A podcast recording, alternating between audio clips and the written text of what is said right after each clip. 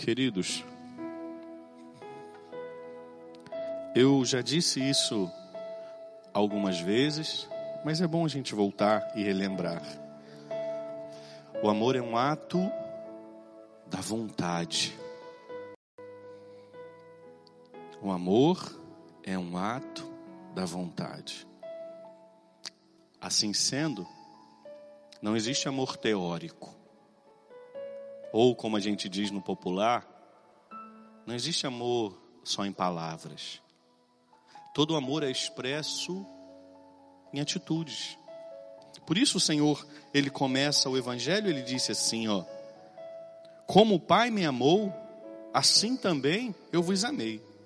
Permanecei no meu amor. E agora qual é o segredo, a receita? Como nós sabemos se amamos o Senhor? Se guardardes os meus mandamentos, permanecereis no meu amor. O Senhor ele dá aqui a a fórmula. Como você sabe, como eu sei se eu estou amando o Senhor? É se eu permaneço segundo a sua vontade. Se eu permaneço fazendo aquilo que Ele espera de mim, eu amo o Senhor. Padre Julinho, mas é tão difícil. Padre Julinho, nem sempre eu faço a vontade de Deus. Padre Julinho, é tão difícil viver a palavra nos dias de hoje. Claro. E quem disse que é fácil? Olha, hoje eu celebro de vermelho, porque nós celebramos Matias, aquele que foi eleito para estar no lugar de Judas. E porque ele permaneceu no amor, hoje a igreja o lembra e o celebra como mártir, aquele que viveu e morreu por amor de nosso Senhor Jesus Cristo. Às vezes, queridos, nós dizemos que amamos, às vezes nós dizemos que amamos o Senhor, mas quando o ditado popular diz, quando o calo aperta, a gente pula fora. A gente ama o Senhor até aqui. Mas daqui para lá é mais difícil, é mais complicado. Por isso eu volto no exemplo que eu sempre dou. E gosto, porque esse exemplo, ele é sempre muito atual. Quer ter um exemplo de como Deus nos ama? Olha para uma mãe amando os seus filhos. Eu estou falando mãe, eu não estou falando algumas mulheres que puseram no mundo, que geraram só, não. Estou falando mãe de verdade. Olha para uma mãe.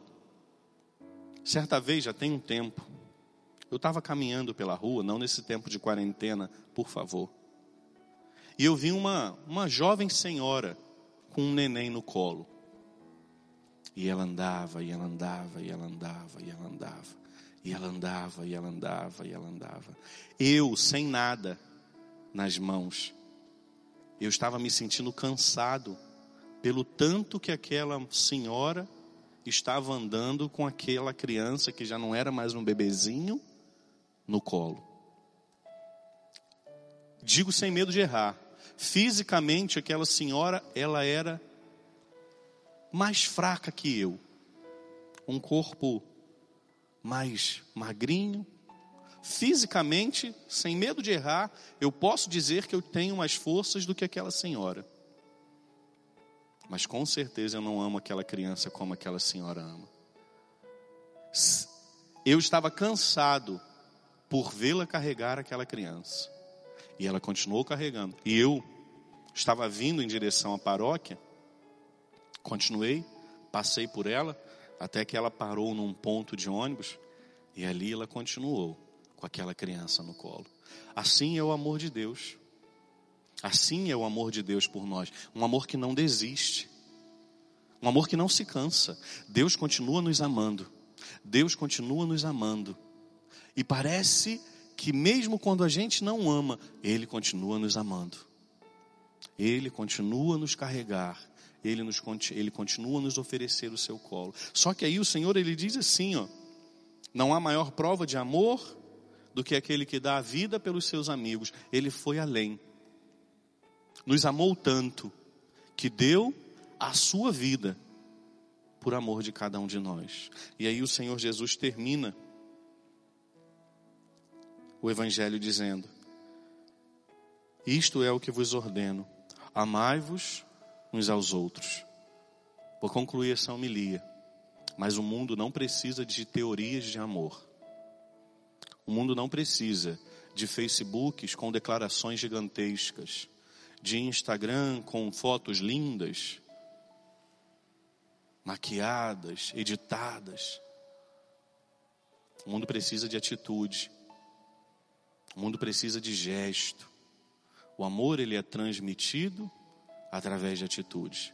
É claro, eu não estou falando que o seu Instagram, que o seu Facebook, que o seu TikTok, seja lá o que quer que você tenha, não possa ter fotos dizendo e falando sobre o amor. Mas se esse amor não é expresso no dia a dia, que pena. É só palavrório. E palavra é igual vento. Vai embora. Não fica. Então, queridos, que possamos assim ter um desejo de amar, mas amar no dia a dia, amar no simples, quando ninguém está vendo, quando não tem selfies, fotos, publicações, curtidas, compartilhamentos, visualizações. Amemos no secreto, no simples, no humilde. Que possamos assim amar como nosso Senhor.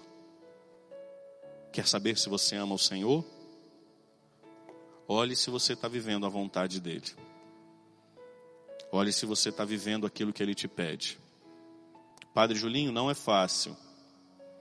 Nem ele disse que seria. Quem sou eu para dizer? Eu sei que é muito difícil. Para o padre também.